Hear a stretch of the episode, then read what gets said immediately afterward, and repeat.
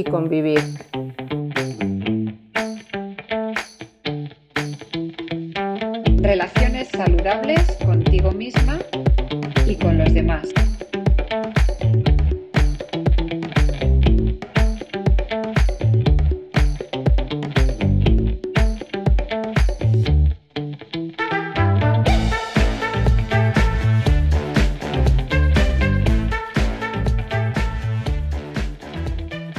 Pues estamos aquí otra vez con, otro episodio de Vivir y Convivir. Esta vez, Silvia, buenos días, ¿cómo estás? Buenos días.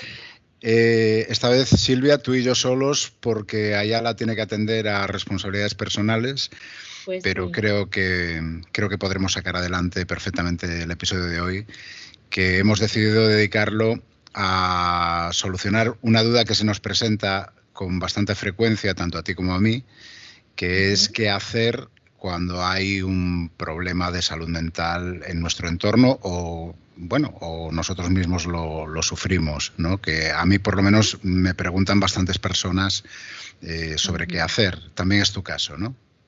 Claro, sí, porque además es algo que no estamos acostumbrados a, a, vivir y nadie tampoco nos enseña ni nos guía a cómo tenemos que hacer. A mí me llegan muchas veces eh, consultas, sobre todo de, mm, relacionadas con adicciones, porque al fin y al cabo es el, ámbito en el que más he trabajado y, en el que más tiempo llevo. Pero también últimamente me llegan eh, personas que, me piden ayuda con otros temas de salud mental, que yo lo que hago es eh, pues derivar a profesionales como tú, por ejemplo, que, que te he derivado a algunas personas pero bueno, también he hecho derivaciones a, otro, a otros profesionales y bueno, veo que mm, en general las personas están bastante perdidas en este sentido. Sí, sí, porque además, bueno, ya lo hablaremos en otro, otro día, pero también a quién acudir, ¿no? Que a veces, pues es como si fuera el médico de cabecera, que puede atender todo el médico de cabecera, debe atender todo cualquier profesional. No, no, también tenemos que saber a qué puertas llamar, pero um, antes de todo eso hay un proceso, ¿no? De toma de conciencia por parte de la otra persona o por ti mismo o realmente pues imagínate si es con un menor es tan grave como para tener que pedir ayuda. Son dudas que, que todo el mundo tiene, claro.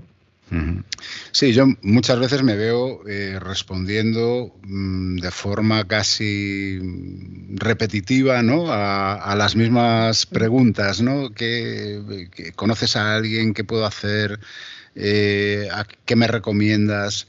¿no? Y, yo creo que mm, eh, comentas cosas bastante interesantes porque no es lo mismo que, que yo sienta ese problema y sienta la necesidad de hacer algo y me encuentre perdido, que, lo vea en alguien cercano que incluso me pide ayuda y no sé muy bien eh, cómo actuar, o eh, personas que están bajo nuestra responsabilidad, como pueden ser menores, que, que veamos el problema y tengamos que intervenir de, alguna forma, ya que pues, estas personas muchas veces pues, no tienen la iniciativa necesaria, ni el conocimiento, y, ni las responsabilidades de ellos, ¿no? Directamente. Por supuesto.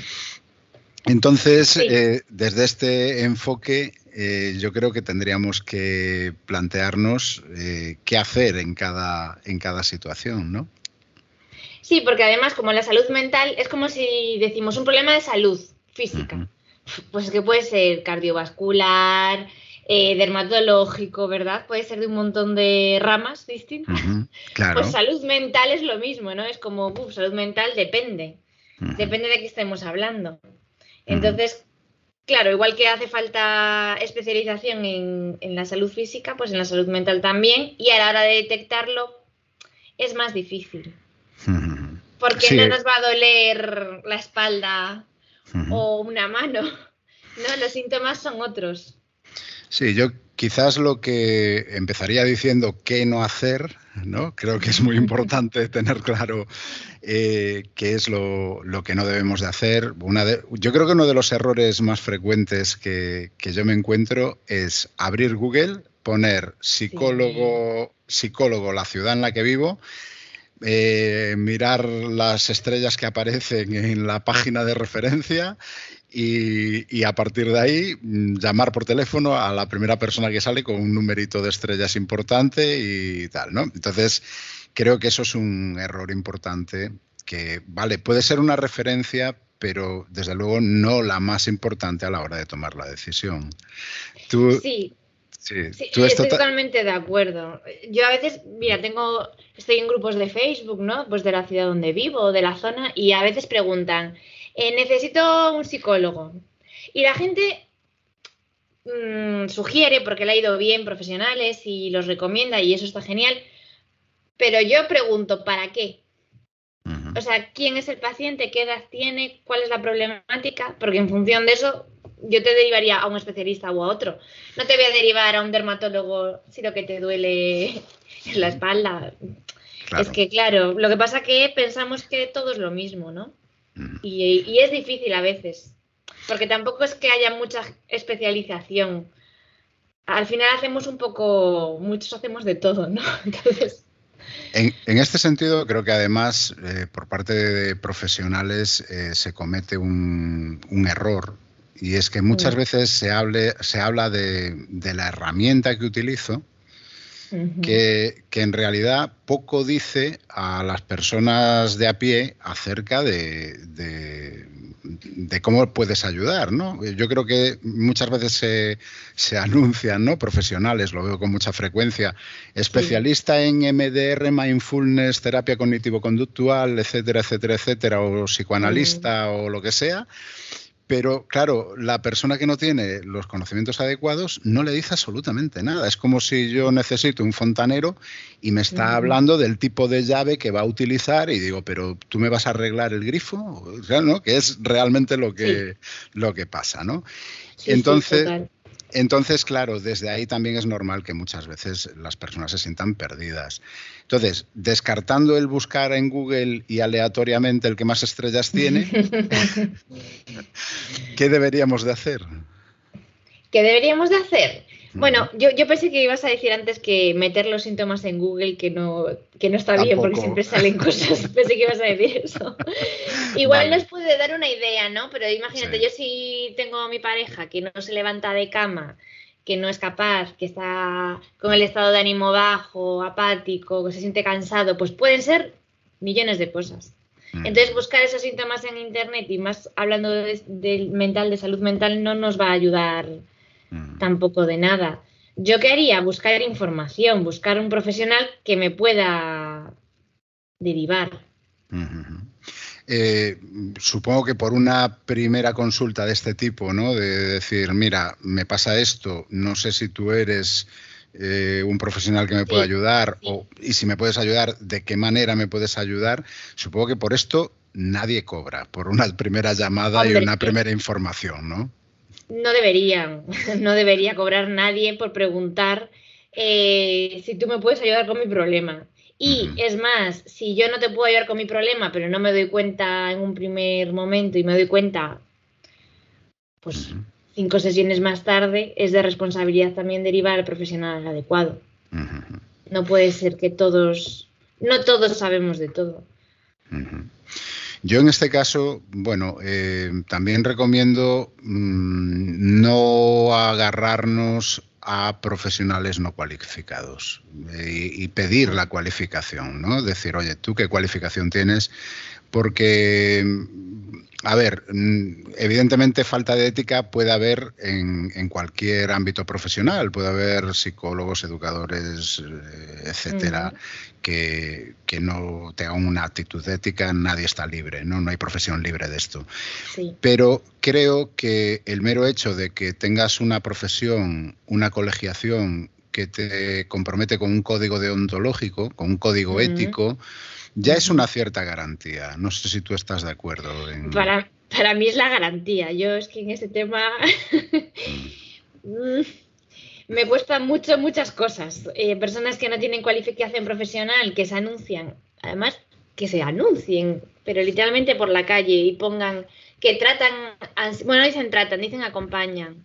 Acompañan en ansiedad, acompañan en estados depresivos Pero es que para eso hay profesionales de la salud, ¿no? Que estamos para eso que dices tú, cualificados, que hemos hecho una carrera, una formación, que tenemos una experiencia y que vamos a tratar ese problema y también los vamos a acompañar. Pero para mí es fundamental que os fijéis en, cuál es su formación. Sí, y luego la, yo creo que la colegiación también es importante porque también en caso de responsabilidades eh, creo que también es una garantía.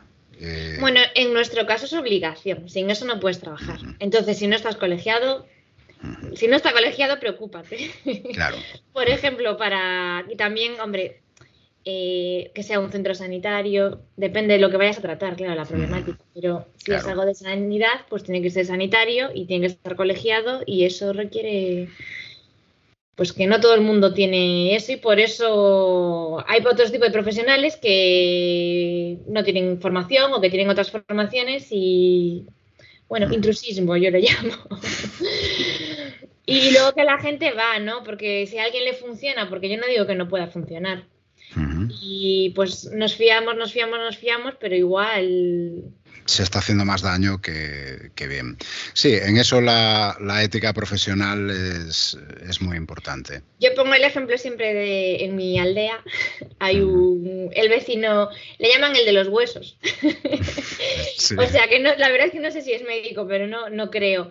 Y realmente va un montón de gente de un montón de puntos de, de España y, y pues debe funcionar porque el señor lo debe hacer bien, ¿no? Pero pues eso, hay personas que no le importan, a mí, a mí sí me importa que la persona a la que voy tenga una formación y esté cualificada.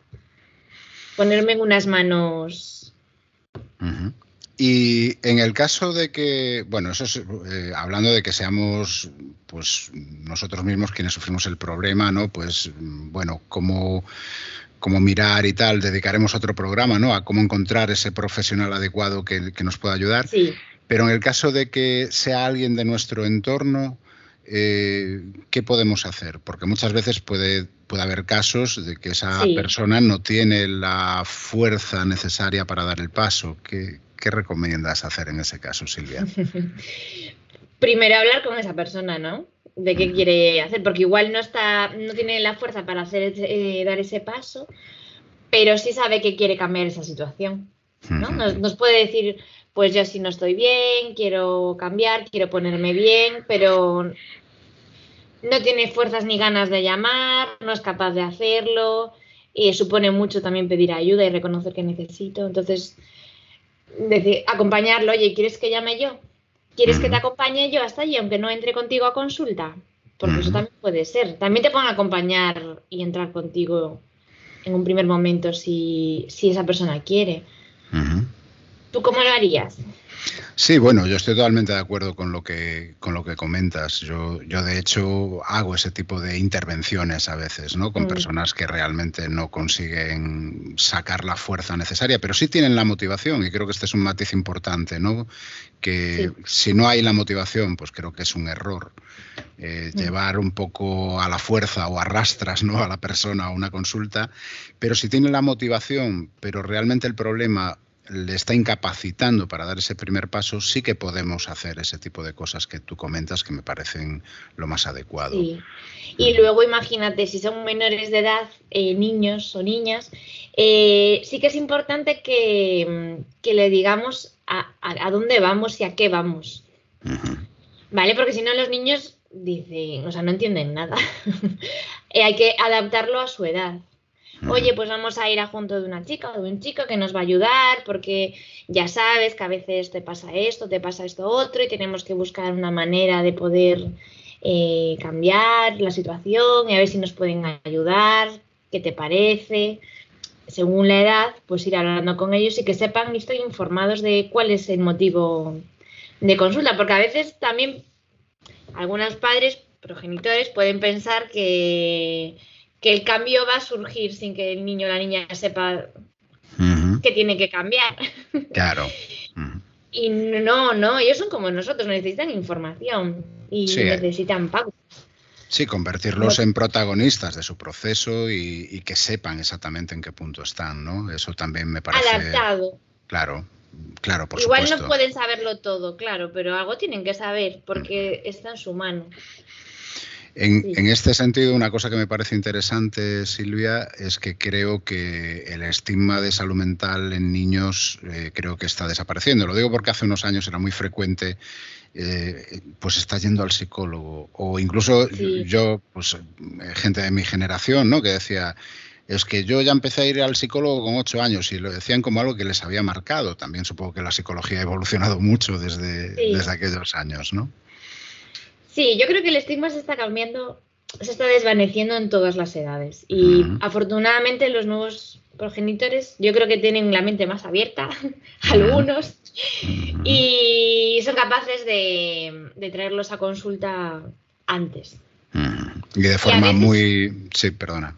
Y A a, veces, veces- me parece que, que incluso mejor, porque o sea, un problema que se puede cronificar y nos metemos en algo más grande, o igual es una dificultad muy pequeñita que con un par de sesiones está solventada, Mm, con unas pautas para los padres para aprender a llevar esa situación de otra manera y ver qué ha pasado y ya está. mm. No significa que sea una terapia mm, de años, depende de la problemática. Entran ahí en juego, supongo, habilidades de mediación, ¿no? Es muy importante también, porque muchas veces el problema que pueda presentar un niño eh, también tiene una cierta responsabilidad, ¿no? Eh, de sus padres y madres, ¿no? Me imagino. Claro, es que al final los niños son síntomas. Es como, me ha dado fiebre, ah, pues debo tener una infección. Pues hombre, el niño le- o la niña está de determinada forma diferente, pues algo ha pasado. Y no Claro. es, normalmente no es responsabilidad de ellos. O ha habido un cambio, o nosotros no estamos tampoco bien a Ujú. nivel emocional, estamos pasando un mal momento y los niños son nuestro síntoma de que algo no funciona. Ujú. O hay que ver, hay que ver. O igual realmente el niño o la niña tiene una patología y tiene dificultades, ¿no? Que Ujú. también hay que tratar. Bueno, pues creo que hemos dado una pincelada un poco general ¿no? de, de las Sí. cosas que se pueden hacer cuando nos encontramos con un problema de salud mental, bien lo padezcamos nosotros, bien lo encontremos en nuestro entorno. Algunas cosas que no es conveniente hacer, que creo que también es importante, y dedicaremos otro episodio de nuestro podcast a hablar de cómo elegir profesionales adecuados cuando eh, algo nos preocupa o algo nos está afectando. Si Y querías solo una cosa más, que Sí. también podemos llamar a esos profesionales para preguntar cómo hago con mi hijo, con mi eh, hijo adolescente que tal, con mi pareja, que nos pueden ayudar y dar también in situ y en, de manera individualizada qué hago yo en este momento para ayudar a esa persona. En este caso concreto. Muy bien. Vale, Pues- porque eso es así. Muy bien. hacerlo. Me parece un gran apunte ya para terminar, Silvia. Y nada, eh, seguiremos con ese episodio prometido eh, en, en siguientes, en siguientes entregas. Pues nada, ha sido un gusto charlar contigo, Silvia. Igualmente. Venga, hasta la Chao. próxima. Chao. Espero que este episodio te haya resultado interesante. Si es así, te animo a que sigas eh, este podcast en tu plataforma favorita, que le des un like a nuestros contenidos y también te animo a que nos dejes cualquier comentario, cualquier opinión, sugerencia, crítica, lo que te parezca oportuno, porque eh, si hacemos esto es para estar en contacto con otras personas, para comunicarnos sobre aquellos temas que nos gustan o nos interesan. Para ello puedes hacerlo a través del correo electrónico, la cuenta de correo es hola arroba viviriconvivir.com y también puedes optar por las redes sociales a través de nuestra cuenta de Instagram que es Vivir y Convivir o a través de nuestra página de Facebook Vivir y Convivir. Nada más, eh, espero que nos encontremos en el siguiente episodio y como decía, que hayas disfrutado de verdad este, porque los hacemos de todo corazón, te lo aseguro. Hasta pronto.